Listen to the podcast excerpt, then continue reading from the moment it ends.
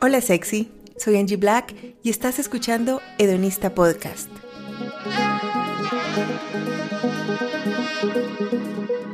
Aquí se habla de lo que nadie habla, sexo, amor, placer y relaciones. Hedonista Podcast es patrocinado por Hedonista Love y Hedonista Sex Shop. Visita ya www.hedonista.love. Compra ese juguete que siempre has querido y accede a cursos y talleres que cambiarán tu vida personal e íntima. En Hedonista Podcast usamos palabras explícitas. Si estás en compañía de menores, por favor, usa audífonos. Recuerda compartir este podcast y seguirme en mis redes sociales arroba hedonista.love. Y si mi contenido te ha servido para crecer como persona y quieres apoyarme, ve al enlace que encontrarás en la descripción de este episodio.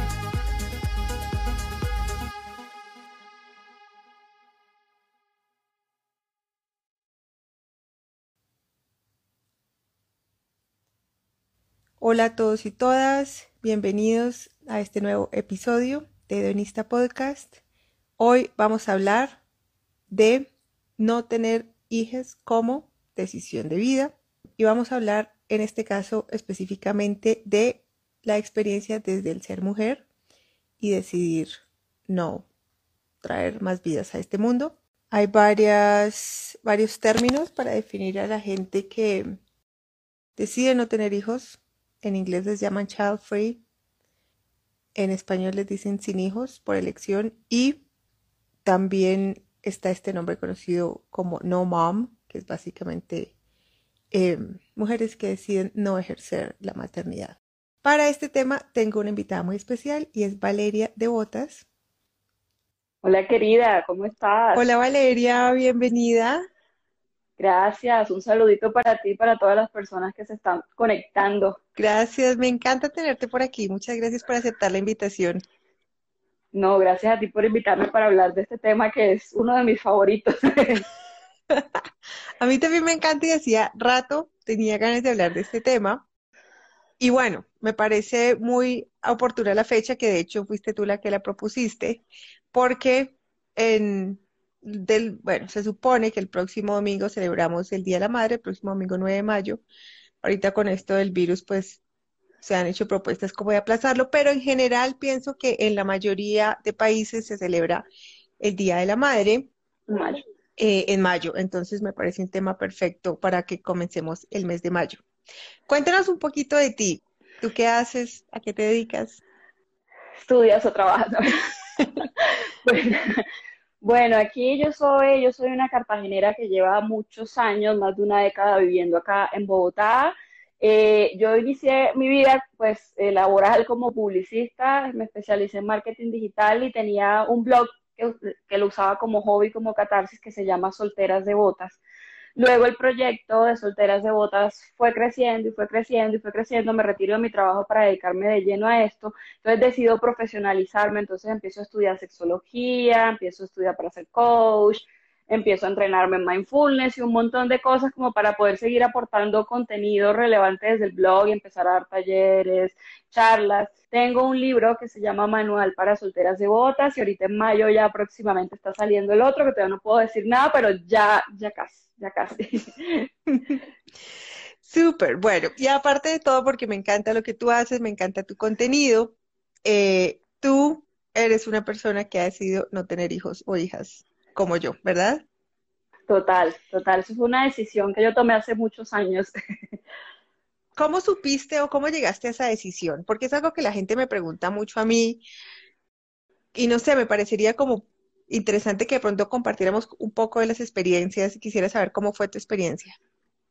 Claro que sí, yo creo que eh, yo tenía como unos 24 años y ya yo tenía varias amigas que estaban casadas, estaban casando, habían empezado a tener hijos y yo como que decía, no, yo todavía quiero estar, sí, en el perreo intenso, quiero la rumba, quiero, yo no me veía, ellos ya estaban casadas y me presentaban amigos, ven, sal que este amigo es súper juicioso para que te organices, como si estar soltera fuera sinónimo de ser desorganizada. Entonces luego una tuvo, tuvo mellizos y otra empezó, empezó, empezaron a juntar como con los hijos y las hijas y como que ya yo en esos parches era la, la sí, el, uno de estos animales no es como los otros, yo decía, no, o sea, yo como que no me veo, pero yo al principio pensaba que era simplemente que yo más adelante sí quería, pero que no, sí, pero que por ahora en esos momentos no.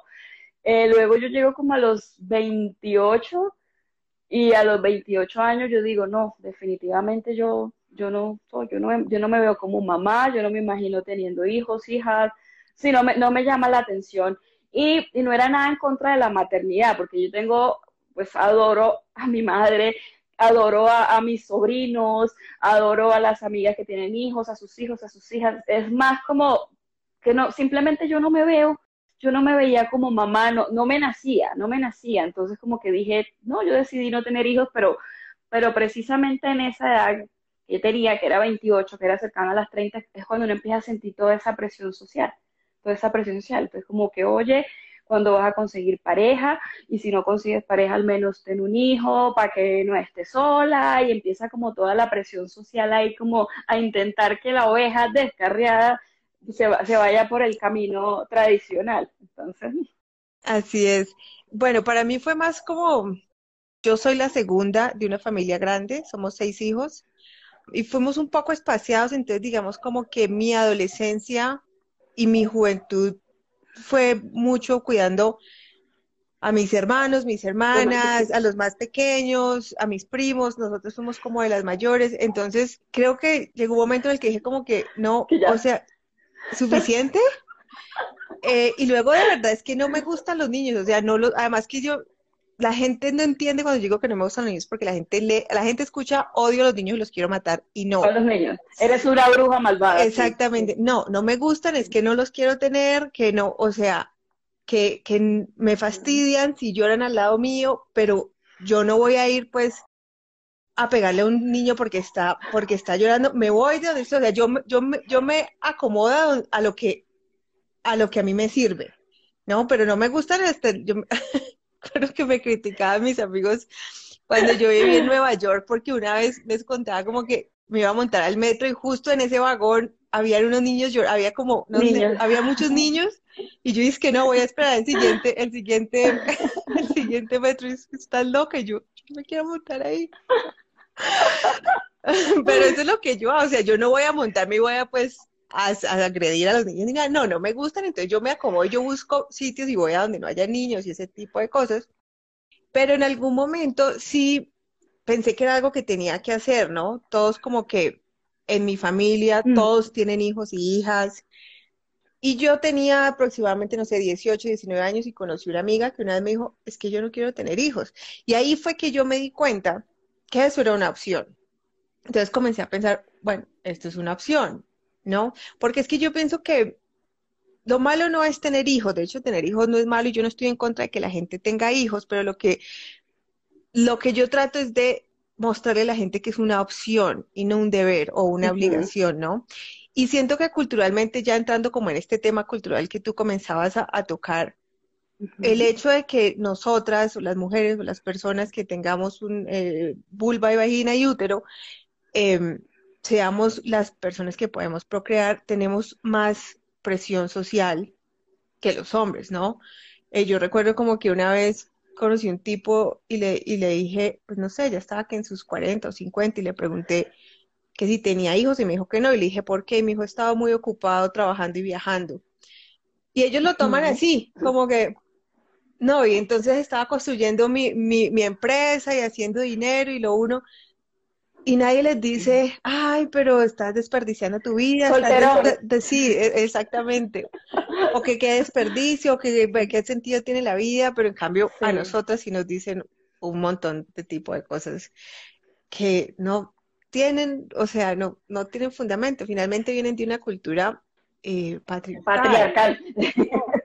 Es, exactamente. Entonces, eh, no sé, ¿qué, ¿qué quisieras como decirnos acerca de este tema de la presión social que tú hablabas y cómo de pronto tú personalmente lo has manejado. Bueno, mira, el tema de la presión social viene de, muchos siglos y viene lo que tú decías, hablabas de esos esas construcciones sociales que se han hecho de los géneros, de lo que es masculino y de lo que es femenino. Entonces, si tienes una vulva, vagina y útero, encajas dentro de lo femenino o te embuten en lo femenino y entonces está ese mito de, de, mujer madre que por el hecho de ser mujer automáticamente debe ser madre. Entonces, y como en la antigüedad lo, lo, lo público le tocaba a, lo masculino, a los hombres, entonces ellos eran los que gobernaban, los que, los que reinaban, los que iban a la guerra, los que lideraban, los que escribían, los que hacían la ciencia, los que hacían la historia, pero las mujeres se encargaban de ese plano doméstico. O sea, tú encárgate de la casa, tu mayor realización es ser cuidadora, es dar. Entonces tú pasas de cuidar a tu padre y a tus hermanos y ahora luego te casas y pasas a ser cuidadora de tu esposo y luego le das muchos hijos porque las familias con muchos hijos son, van a tener más hijos que ayuden en la tierra, que trabajen, y eso es lo que Dios quiere, que tengas muchos hijos. Entonces, cuando una mujer decidía dedicarse, cuando empezó todo el tema de las mujeres que empezaron a profesionalizarse, o mujeres que decidieron quedarse solteras, o mujeres que empezaron a ganar dinero, eso fue todo un problema porque las veían como rebeldes, porque se salían de lo establecido. Si bien ahorita, en la actualidad, ya las mujeres tenemos muchos más campos de acción, estamos en, muchos ámbitos, todavía se sigue relacionando ese tema de la realización personal de una mujer siendo madre, sabiendo que eso no es una obligación, como, sino que como tú decías, es una elección de las tantas que nosotros podemos tener. Y maravilloso las mujeres que quieran tener hijos, pero también maravilloso las que no quieran. Y, y ¿sí me entiendes? Es decir, uno no tiene por qué ceñirse a un solo camino de los que la sociedad nos está, nos tradicional nos está vendiendo. Ajá. Hablemos un poco del tema de, las parejas, ¿no? Porque, digamos, o al menos para, yo, lo siento que al menos para nosotras que nos identificamos como mujeres, tenemos esta presión de, ay, y tu pareja, ¿no? Entonces, yo he tenido comentarios tipo, no, ¿y, y qué tal si, si tu pareja ideal quiere tener hijos? Y yo, a ver, mi pareja ideal no quiere tener hijos, ¿no? Sí, mira, yo afortunadamente, mi pareja con la que tengo muchos años, él tampoco, él tampoco quería tener hijos, entonces fue perfecto porque además de llevarnos muy bien en muchos aspectos, los dos teníamos claro eso. Eh, y yo quiero contar, yo quiero aprovechar acá para contar una experiencia muy tenaz que me pasó a mí, el hecho de cómo se discriminan a las mujeres que no quieren tener hijos y es una cosa tenaz. Entonces, sí, si quieres, Claro. La, quisiera contar porque me quiero desahogar. Claro, dale, dale. Mira, ya hace, yo hace muchos años, más o menos preciso cuando yo tenía 28, 29, empiezo a generar, me doy cuenta que tengo endometriosis y a mí me daban unos cólicos, la cosa más horrible, hemorragias, es decir, yo pasaba más, o sea, esa semana que a mí me llegaba el periodo, yo pasaba en, el hospital incapacitada. Entonces, yo duré muchos años así, me intentaron hacer varios tratamientos y me seguían saliendo quistes. Es decir, mi, mi útero, mi útero como que tampoco decía, no, tú no, tú no vas a poder ser madre. Y menos mal que yo no quería, pero el útero como que estaba diciendo, no, vas a ser mamá. Pero era muy chistoso porque el ginecólogo me decía, hijos, es que las mujeres cuando tienen hijos ya no les da más la endometriosis. Y es muy chistoso porque yo tenía varias amigas, incluso tenía una que tenía tres hijos, le da unos dolores de endometriosis tenaz. Así que el tema no era de tener hijos o no, pero entonces empezaba la gente, deberías aprovechar tener hijos ya antes que, que no vayas a poder. Y así pasaron los años y yo todos esos años de agonía. Eh, me encuentro con mi pareja, empezamos a construir la relación y no sé qué, y ya llega un punto en que los dolores eran muy fuertes y el, el médico me sugiere, a ti te tienen que hacer una histerectomía. Para las personas que no saben, la histerectomía es una cirugía definitiva donde te sacan el útero y ya obviamente no vas a poder menstruar y no vas a poder tener hijos. Cuando a mí me dice eso, yo en vista de que eso, mi calidad de vida estaba en detrimento y yo cada, cada mes era un sufrimiento y hemorragia y de todo, yo decía, no, maravilloso, con eso yo voy a poder descansar porque eso era tenaz. Entonces, listo, el médico autoriza, pero luego entonces ya el problema fue en la clínica donde me iban a operar y su pareja está de acuerdo. ¿Y qué tal que su pareja quiera tener hijos? Eh, no, es que usted todavía no ha tenido hijos, piénselo bien. Y yo cada mes muriéndome, yo qué voy a pensar, qué voy a pensar. Entonces me tocó en tutelar, me tocó en tutelar a la clínica para que me operaran, porque entonces porque el cuento era que yo no quería tener hijos y que yo debía, tenía que tener algún problema, como porque yo estaba empeñada en que me hicieran la histerectomía y yo, ¿cómo que no voy a estar empeñada si estoy sufriendo, me está doliendo? entonces ahí me tenían que inyectar. Entonces me tocó en tutelar yo pongo una tutela, porque es obviamente para las personas que no saben, todos los seres humanos tenemos derechos humanos y aparte de eso hay unos derechos, son los derechos sexuales y reproductivos. Y uno de los derechos sexuales y reproductivos puede acceder, uno puede elegir con qué método quiere planificar, si quiere tener descendencia o no, si quiere conformar familia, el tipo de familia que uno desee conformar. Es decir, no hay una sola familia, no hay una sola forma de vida. Entonces yo me apegué a eso, a que estaban atentando contra mi derecho de elegir no ser madre, gané la tutela, entonces, pero le dijeron, sí, te vamos, a, te vamos a operar, pero entonces tenemos que hacerte un examen psiquiátrico y psicológico como para que el hospital se cure en salud. a la gente no le hacen, a la gente no le hacen, no le hacen exámenes psiquiátricos y psicológicos para embarazarse. Sí, o sea, eh, yo decía, pucha, este mundo está súper poblado, tantos niños, niñas, sufriendo, comiendo mierda, y que, y que una mujer decida que no tenga hijos, o sea, deberían respetarlo y decir, oye, qué chévere, esta vieja está siendo consciente, mientras, ¿sí me entiendes? Pero no, bueno, me hicieron los exámenes y todo, obviamente salí, pues salió bien, salió que estaba bien a nivel psicológico, a nivel psiquiátrico, y, y bueno, y me operaron, pero, pero fue todo un proceso. Eso fue ya hace varios años, yo creo que ahora creo que están poniendo menos problemas, pero en esos momentos fue todo un problema y era como que es que usted no ha tenido hijos, piénselo bien, pregúntele a su pareja. Y yo le decía a la persona de la clínica, oye, pero es que es mi útero. Total. Así que yo le tengo que preguntar a mi pareja. Y además hubiera sido complicadísimo. El caso de que yo hubiera querido ser madre, pues quién sabe cómo va. No, no creo que haya sido posible. Pero fue una decisión que yo tomé, que ya yo tenía, y que obviamente mis temas de salud también como que reafirmaron eso y dije, no, definitivamente no. Y ahora yo soy feliz ejerciendo la gaternidad. Tengo, tenemos dos gatas, son las, son las bebés de la casa. y somos muy felices. Mira que también hay mucho, hay mucho sexismo y mucho machismo en, en, en, ese, en ese aspecto de la medicina, porque a los hombres no les preguntan esas cosas cuando se van a hacer la vasectomía, ¿no? No les preguntan si su pareja está de acuerdo y todo ese tipo de cosas. Y ahora que tú compartes tu historia, bueno, yo también tengo una historia. esto fue hace más o menos ocho o nueve años, fue antes de que yo me fuera eh, a vivir a Estados Unidos. Yo ya había tomado la decisión de que yo no quería tener hijos y yo fui a la EPS para que me dieran la autorización para hacerme la ligadura de trompas. La ligadura. Ajá, eh, después de, también me pasaron como que no, para ver si, no está loca y todo eso, y como que sí, me dieron la autorización. Y yo justo en ese tiempo estaba, en, tenía un terapeuta que bueno, es que pasaban dos cosas al mismo tiempo. Una, porque pensé que me daban unos cólicos terribles, lo mismo que como que me incapacitaba y todo. Y el médico pensó que yo tenía endometriosis. Y me dijo lo mismo, me dijo lo mismo. La cura para la endometriosis es embarazarse. Y yo, no, o sea, no hay chance. Además que faltaban como dos meses para que yo me fuera a vivir a Estados Unidos y el man dice que embaraces y yo, tu tipo está loco, ¿no? Y por el mismo tiempo, entonces, ah, bueno, me habían hecho, me habían hecho, me habían dado la autorización, pero el doctor quería asegurarse de si yo tenía endometriosis o no, y me había mandado una laparoscopia. Para las personas que no saben, una laparoscopia es básicamente un procedimiento, es un procedimiento sencillo, pero le hacen a una pequeña incisión en el ombligo y por allí meten una camarita para ver pues cómo está todo. La ligadura de trompa se hace por la paroscopia. También por la paroscopia. que, es de la misma manera. Yo tenía la orden me, tenía la orden para la laparoscopia. Pude haberme hecho la ligadura de trompas el mismo día que me hicieron la laparoscopia y es de creer que a mí, este terapeuta que yo tenía me convenció de que no me ligara las trompas. Wow. Sí, pasa, eso puede pasar. O sea, fue, yo, yo, claro, yo luego, luego me fui y yo dije como que, yo por qué fui tan estúpida, tan tonta, ¿verdad? Que le hice caso, pero claro, el man nunca, nunca me dijo, vos no puedes hacerlo, porque, pero pero en la terapia me convenció de que no era una de que yo no estaba lista para tomar esa decisión. Y yo tenía, y él, y él me hacía generar más dudas. De acuerdo como que en algún momento le dije a una amiga, y mi amiga me dijo, mira, vamos, o sea, yo te acompaño a ligarte las trompas y si en algún momento te arrepentís, lloramos juntas y vamos a ver qué hacemos. Pero, claro, ahora estoy otra vez en el proceso, pero bueno, ya ahora con esto del COVID no sé.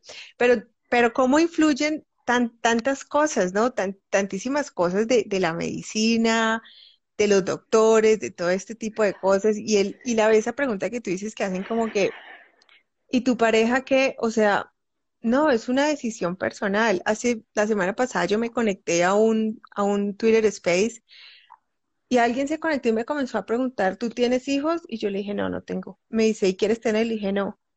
Y me dice, ay, entonces, ¿cómo haces para salir con gente? Y yo, pues hay mucha gente que no quiere tener hijos. No, y lo peor es que yo soy, por ejemplo, digamos, cuando estaba activa en Tinder o, en ese tipo de, de, situaciones, yo lo pongo ahí, es la primera cosa que pongo. Y yo no salgo con gente que quiera tener hijos, ni con gente que ya tenga hijos. Así sea solo para tirar de una noche, no, o sea, no, yo ya, yo, ya son cosas que las he decidido y las he decidido por experiencia. Yo me casé con un hombre que tenía un hijo, él era bastante mayor, el hijo, y yo pensé que no iba a ser un problema porque, digamos, como que ya no era su responsabilidad. Ya estaba grande. pero, igual, pero igual fue un repedo, un recontrapedo, y dije como que no, o sea, no me importa si los hijos tienen 80 años, no. Ni siquiera para alguien, o sea, no, es mi decisión. Es, mi decisión y por muchas razones no lo hago. Además, por ejemplo, que digamos como que eh, a, a mí me molesta en el caso de los hombres que tienen hijos que son divorciados o separados, usualmente tienen esta actitud de, ay, yo paso plata, eh, soy un buen papá. Y a mí esa actitud me molesta mucho, porque yo pienso que ser papá o ser mamá la paternidad. sí, exactamente, va mucho más allá, ¿no? De, de, muchísimas cosas. Y yo, por ejemplo, el otro día le decía a una amiga mía, yo, si por alguna razón del mundo si por alguna razón a mí me dieran ganas de tener hijos, que creo que eso no va a suceder, eh, yo no tengo buenos ejemplos tampoco. No tengo, o sea, de todas las, de todos mis amigos y amigas y parejas que yo conozco y que están cercanos de mi vida, solo una pareja tienen la paternidad y la maternidad repartida equitativamente. Equilibrada. Mm. Solo una. De resto, todas mis amigas mujeres, las mamás, tienen la mayor parte de la carga y tienen papás ausentes que pasan el dinero y que piensan que, eso es ser un buen papá. Y eso es mucho, ¿no? La maternidad es mucho, ¿no? Más allá, digamos, como que de, acuerdo, de, más allá de decir, bueno, esto es una decisión o no es una decisión, yo pienso que la mayor parte, la mayor, la, la razón número una por la que yo no estoy dispuesta es porque la maternidad es muy complicada y no, o sea, Mira, yo te digo, yo llevo desde los 17 años más o menos en terapia, sanándome traumas, recuperándome, haciéndome una mejor persona, perdonando a mis papás. O sea, imagínate, yo, yo no tengo las herramientas para traer a una persona a este mundo sin traumas. Eso es muy complicado. Sí, creo que, creo que era Simon Freud que decía, cría a tu hijo o a tu hija de cualquier forma y igual lo vas a hacer mal. Entonces, al final siempre los padres, los padres y madres, así tengan las mejores intenciones, siempre van a, vamos a hacer algo que, que vamos a lastimar a las personas que queremos porque todas las personas somos humanas y cometemos errores y, y, y bueno, y sobre todo cuando en estos tiempos tan complejos. Sí, lo que tú dices sobre la maternidad, sí, eso era una cosa también que ya por lo menos en la actualidad ya se ha ido hablando más, pero hace muchos años se mostraba la maternidad como un comercial de Johnson y Johnson, como si fuera perfecta la realización, la felicidad, pero no mostraban que, por ejemplo, que una mamá de esa época le tocaba dejar la carrera, dejar de estudiar para quedarse a cuidar a los hijos, era el sacrificio, la mujer se sacrificaba por sus hijos, por su hogar.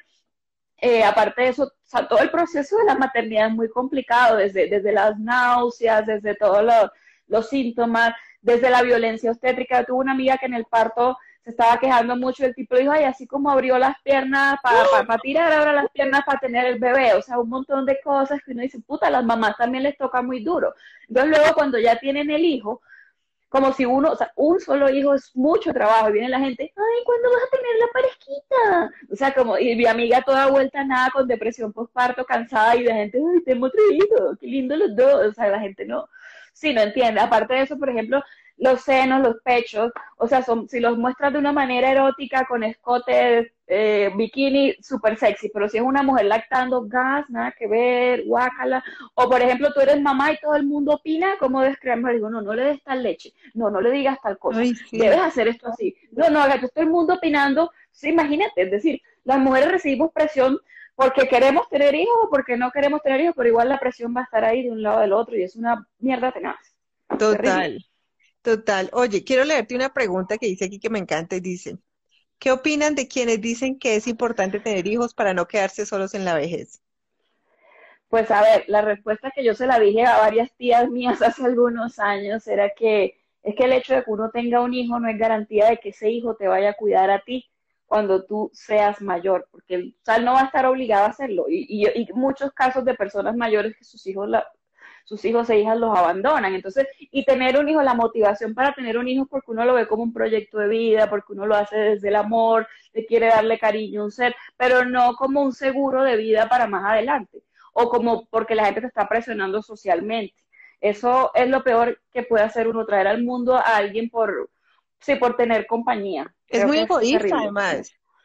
Sí, sí, es, demasiado egoísta. Yo pienso que los padres y las madres tienen una responsabilidad con sus hijas, pero yo como hija no, o sea, no soy responsable por mis papás. A mí cuando me dicen eso, yo le digo a la gente, miren, yo ni siquiera me hablo con mis papás. No los odio, pero no, la, la mejor relación que tenemos es una relación distante. O sea, yo no voy a ser la persona que los va a cuidar a ellos. Además, porque yo no planeo mi futuro acá en Colombia por muchas razones y porque yo no voy a dejar de lado mis, mis sueños y mis proyectos por cuidarlos a ellos. ¿Quién me va a cuidar a mí? Bueno, pues tu hijo que o tu hija que es una enfermera, ¿no? O sea, yo para eso, total, o sea, para eso además voy a construir mi propio futuro para tener el día de mañana cómo pagarle a alguien que sea su trabajo. ¿Sabes lo que están haciendo en Europa que me parece muy chévere? Muchas personas que decidieron no tener hijos y no tienen hijos e hijas, están envejeciendo juntos en casa, porque los amigos al final terminan convirtiendo en esa familia que uno elige, entonces se mudan varios a una casa muy grande y tienen personas, enfermeras y gente que los cuida, pero están todos en una casa y envejecen juntos y la pasan chévere y comparten como en, en una especie de comunidad de puras personas de la tercera edad. Es decir, o sea, uno no tiene que limitarse o, tener un hijo porque, porque se va a quedar solo o sola. Eso es, sí, es, sí, es lo peor que, que le puede hacer uno también a ese niño, a esa niña o al bebé que viene en camino, sí. Total. Además, por ejemplo, que eh, yo pienso que maternidad o engendrar o gestar no solo es otra persona, ¿no? Las ideas se gestan, los proyectos se gestan. Y yo justamente estaba pensando hace unos días como que la mayoría de personas que yo sigo, en el sentido de como las personas de las que aprendo, estaba cayendo en cuenta, todos son child free, ninguno tiene hijos, ¿no? Y justo ayer yo estoy haciendo una certificación en educación sexual y ayer teníamos clase con la directora, que es la creadora del instituto, y le dije, te quiero hacer una pregunta personal, ¿tú tienes hijos? Y me dijo, no, yo no tengo hijos. Eh, ella ya está en sus 50 años y me decía como que todo comenzó con un problema de infertilidad, pero ella finalmente lo aprovechó para enfocarse en otro tipo de cosas y ella me decía, este instituto es mi hijo, básicamente. Es su hijo, claro. Yo no hubiera podido crear todo esto que he creado. Este es mi bebé. exactamente, sin tener hijos. Y me acordaba, por ejemplo, Marie Forlillo, que es otra persona que yo, que yo seguía antes y estuve como haciendo su programa de negocios.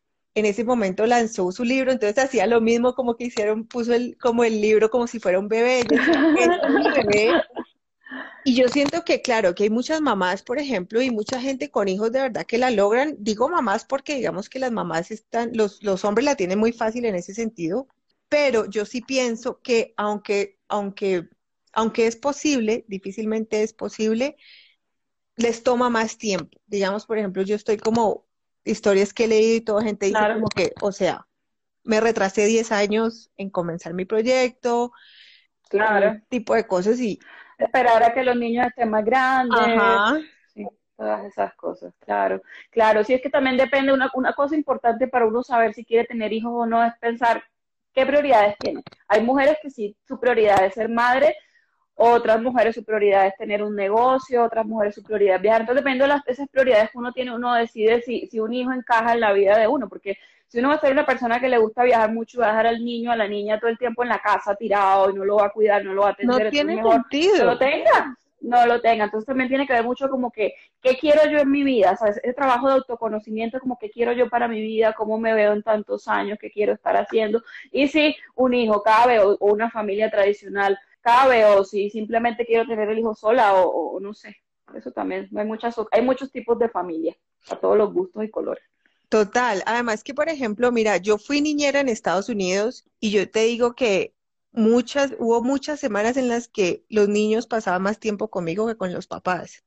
Total. Yo decía, o que tienen dos y tres trabajos y es, no, no se justifica. Y eran papás, claro, partiéndose el culo por darles, o sea, un montón, un montón de, de cosas a los hijos, pero realmente no, o sea, no compartían con ellos, ¿no? Hay algo, aquí alguien dice, ¿es un aporte económico para la sociedad?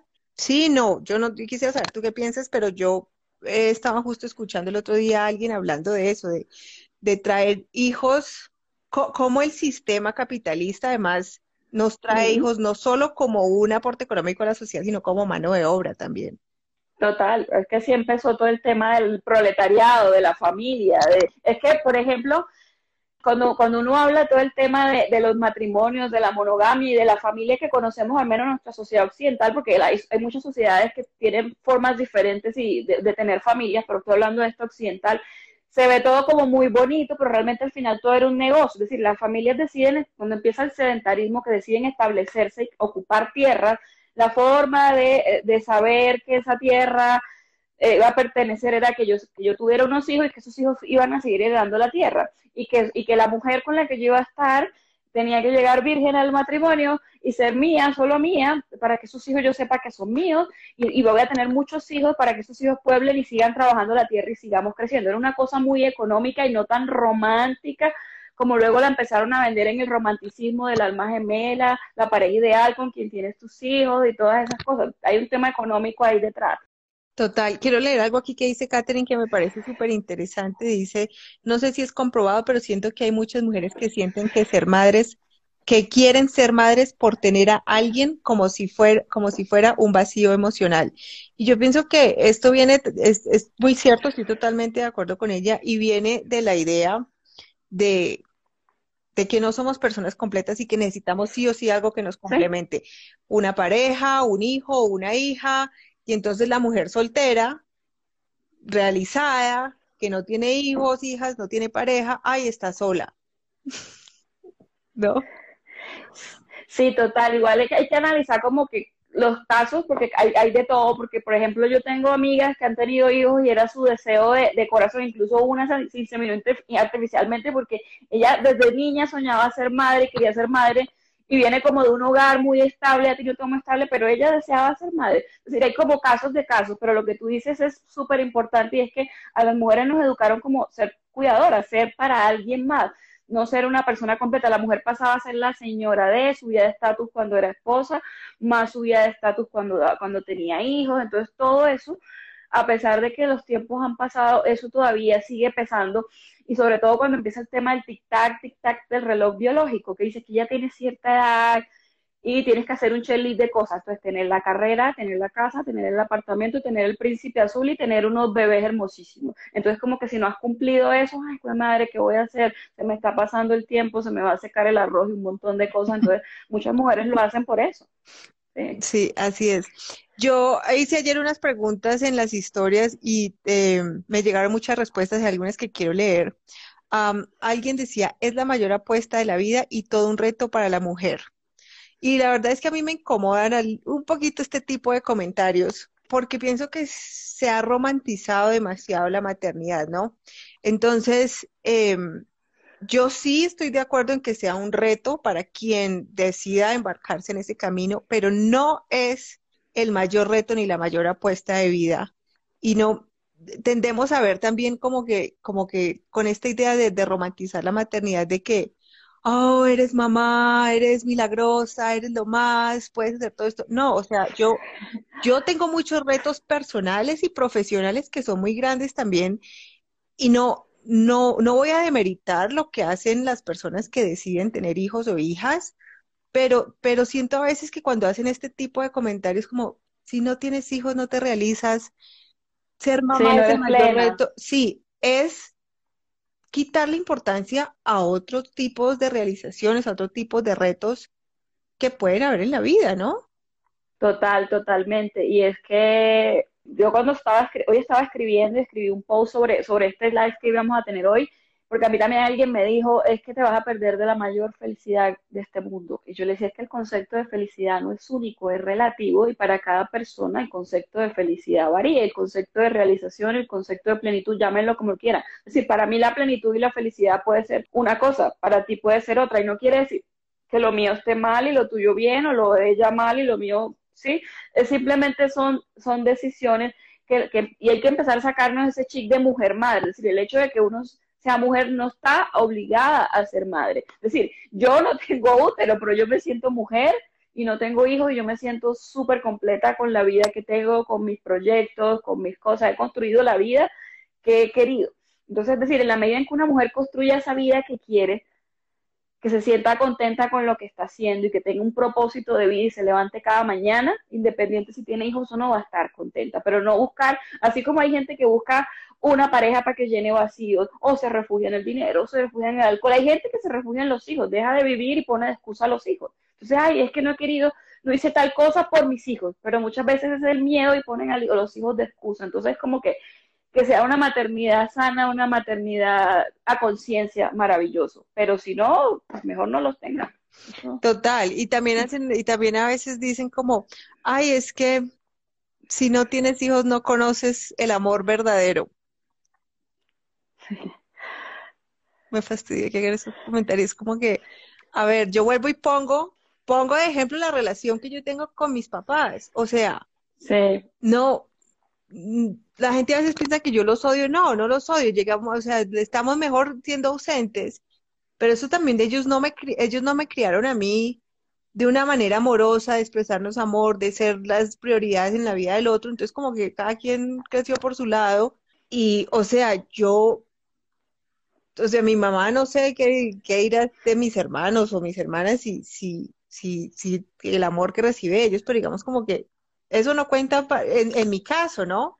Además, claro, hay muchos tipos de amor, ¿no? Muchísimos tipos de amor. Muchos, muchos, muchos. Igual yo creo, yo, yo, yo, o sea, yo he podido experimentar el amor verdadero de muchas formas. Desde cuando yo empecé a trabajar mi amor propio, porque yo tenía problemas de autoestima y empecé a trabajar eso, entonces experimenté el amor de mi vida hacia mí misma, experimenté el amor de mi mamá hacia mí, que ella sí es la típica mamá súper abnegada, pero bueno, agradezco que haya estado ahí para mí. Eh, el amor de las amigas, de los amigos, el amor de una buena relación de pareja, eh, de los hermanos. Es decir, hay muchos tipos de amor a las mascotas. El amor es una cosa muy grande que no puede ser delimitada y se puede expresar de muchas formas de muchas formas. Y por ejemplo, yo sé que pues, mis amigas que son mamás son unas super mamás y yo sé que aman a sus hijos con toda su alma y son unas maravillosas mamás. Y eso no lo pongo en duda, pero no es el único tipo de amor que existe. Así es, así es. Quiero leer otro comentario aquí que me parece además eh, importante traer a colación que dice, me frena el tema ético, el no traer más mano de obra barata para el sistema, por eso adopté y no parí. Y a mí me parece que adoptar, o sea, es una opción yo aplaudo a la gente que adopta y a la mayoría de personas no les gusta cuando yo digo esto, pero a mí me parece que elegir tener hijos biológicos por encima de adoptar es narcisista y es egocéntrico. Habiendo tantos niños sin familias y tantos niños abandonados que se les puede dar una, una, mejor vida. Esto es una opinión muy personal, no me odien ni me dejen de claro. por esto, pero no sé tú qué piensas. Sí, lo que pasa es que también el tema de los hijos biológicos es que el orgullo que siente el papá de ver que su hijo se parece o su o ver, o ver que el niño sacó tal cosa de él o de la familia, entonces eso es una cosa también, sí, que, que, que, le, que le, conecta a la gente. Eh, igual hay muchas opciones, y, yo, por ejemplo, también tengo, tengo amigas que han adoptado, amigas que no, que querían ser madres y no podían tener hijos y adoptaron y son muy felices y le dieron hogar a un niño que ahora pues tiene una mejor calidad de vida, mejoró su calidad de vida y tienen un hogar y son felices. Es decir, que las personas hagan lo que, lo que, lo que, lo que se sientan, pero también hay que ser responsables con el mundo, porque es que este mundo, por ejemplo, ahorita, o sea, hay sobrepoblación, hay pandemia, hay tantas cosas y gente, o sea, uno veía a las familias de hace años de 17 hijos, de 20 hijos, eh, 14 hijos, bueno, fueron bajando a 7, a 5, 2, ahora la gente solo tiene 2, pero todavía hay nueve gente que está teniendo también muchos hijos y eso también además se puede convertir, la falta de educación sexual y, la falta de acceso a métodos anticonceptivos, un montón de cosas hace que en ciertas zonas de Colombia, de Latinoamérica y del mundo es un problema de salud pública porque siguen naciendo muchos niños, muchos niños que vienen a sufrir. Entonces eso también es como un poco de, empezar a tener conciencia. Obviamente, y las economías cada vez están más duras, y si uno va a tener tres hijos, entonces para tenerlos bien, o mejor tenga uno solo y téngalo con todas las comodidades y, y dedíquele tiempo y todas esas cosas. Así es. Quiero leer este mensaje que dice, amo a mi hija, pero estoy convencida que fue una decisión egoísta. Fue mi deseo. Yo quise ser mamá por los motivos equivocados y soy feliz de escuchar cuando gente más aterrizada en la vida decide no tenerlos. Me parece como un mensaje honesto. No, y maravilloso, ¿sabes por qué? Porque es que a las mamás les han metido también mucha culpa. Entonces, eres mala madre si en algún momento te arrepientes de haber tenido hijos, si en algún momento sientes que no los estás queriendo. Es decir, es que la maternidad es muy dura y tienes todo el derecho de sentirte cansada y decir, es que esto yo como que yo no sé por qué tuve. Y, y, y, y, es, y es eso, es como esa culpa de que tienes que ser la mamá sacrificada, perfecta, y no, y no, también. Y, y, obviamente ya si tienes el hijo y lo quieres y estás bien, pues maravilloso, pero eso no quiere decir que en algún momento te pase por la cabeza decir, ay, para que tuve hijos.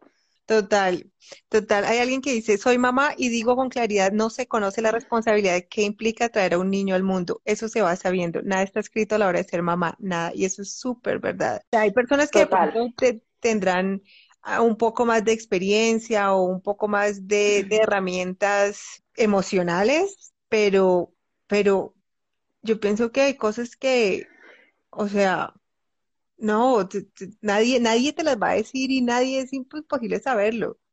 Nada, eso es pura, eso te toca ensayo y error y aprende y aprende. Y ahí cuando todo el mundo empieza a decirte, ay, lo que tienes que hacer, debes hacer esto, eres buena mamá si haces estas cosas y empieza todo el mundo a meterse. Y es muy tenaz para las pobres mamás también. Total, total, es muy, sí, es una presión bastante grande como en todos sentidos.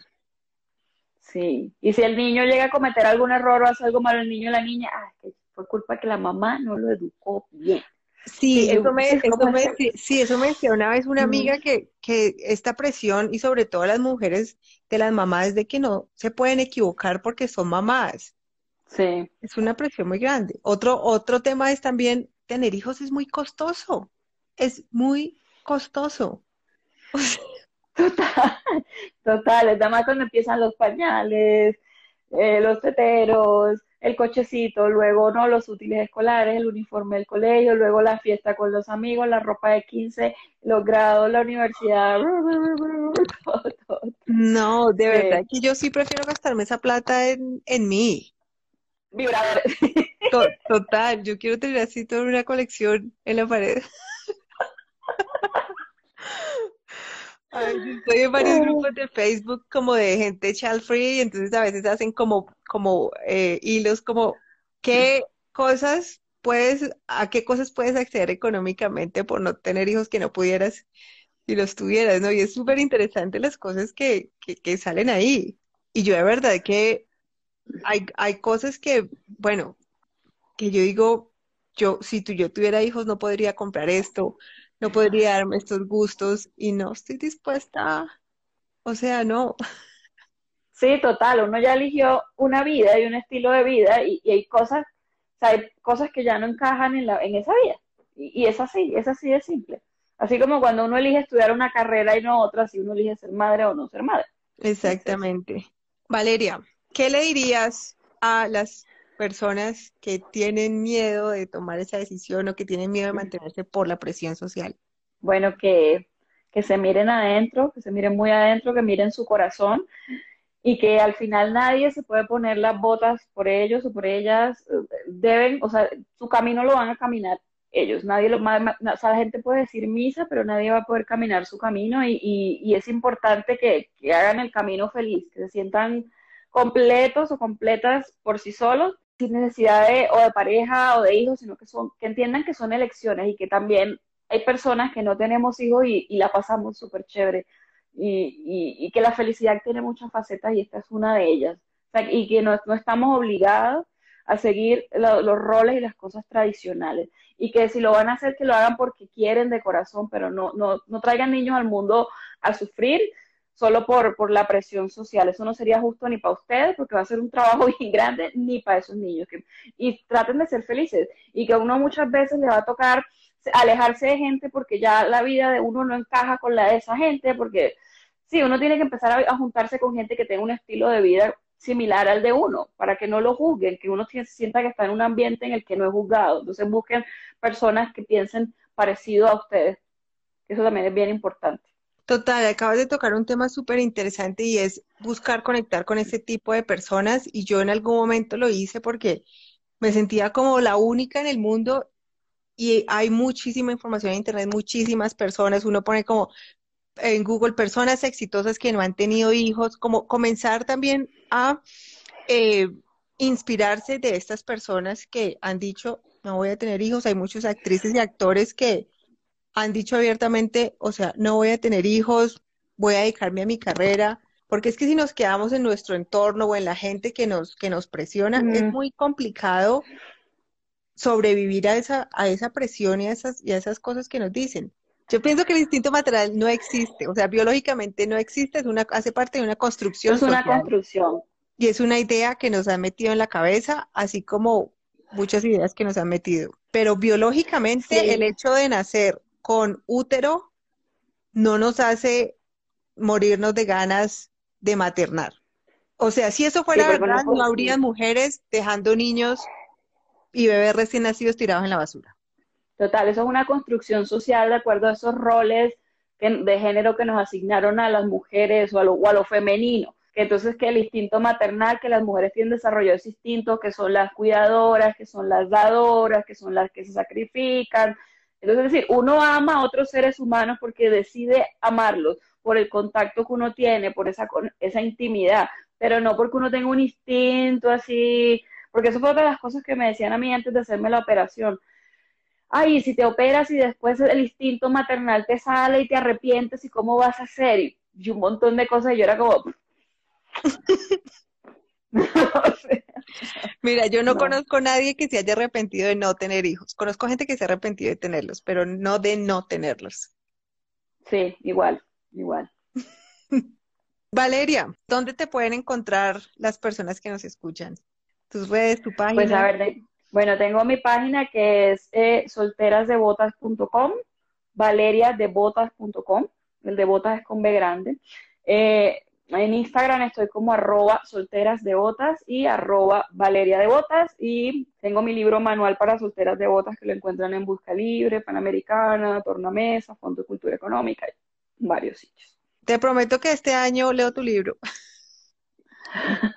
vale. Ah, yo para terminar quisiera decirles a las personas que nos escuchan que maternar y gestar no es únicamente otros seres humanos, es una invitación a que gestemos ideas, a que gestemos proyectos, a que gestemos negocios, activismo, muchísimas cosas y los maternemos también. En hablando este mes del Día de la Madre, yo tengo, yo tengo muchos hijos, tengo una de 33 años que es, me sale carísima, y unos gustos.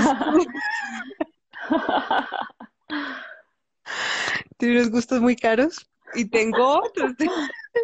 tengo hedonista también. Y bueno, y a, eso le dedico mi tiempo, a eso le dedico mi energía y mi amor. Y es un proyecto que, que pensemos que, que maternar va más allá de, de las personas, ¿no? hay muchos proyectos que, y muchas cosas chéveres que se pueden hacer. Mi invitación también es que busquen referentes de gente que abiertamente habla del tema porque es importante. Yo me he dado cuenta que los referentes son muy importantes en muchos sentidos y los he necesitado como en, en, momentos específicos en mi vida que me han ayudado a decir, ok, no necesito, puedo hacerlo. Hay gente que lo ha hecho, hay gente exitosa, hay gente que esto simplemente es una, son ideas sociales, patriarcales, con las que yo no voy a vivir. Y, lo, y bueno, entonces, son como esas dos invitaciones a que pensemos que podemos gestar muchísimas cosas y que busquemos referentes. Aquí tienen una muy, muy, muy interesante, Valeria. Me encanta lo que ella hace. Pueden ir a buscarla.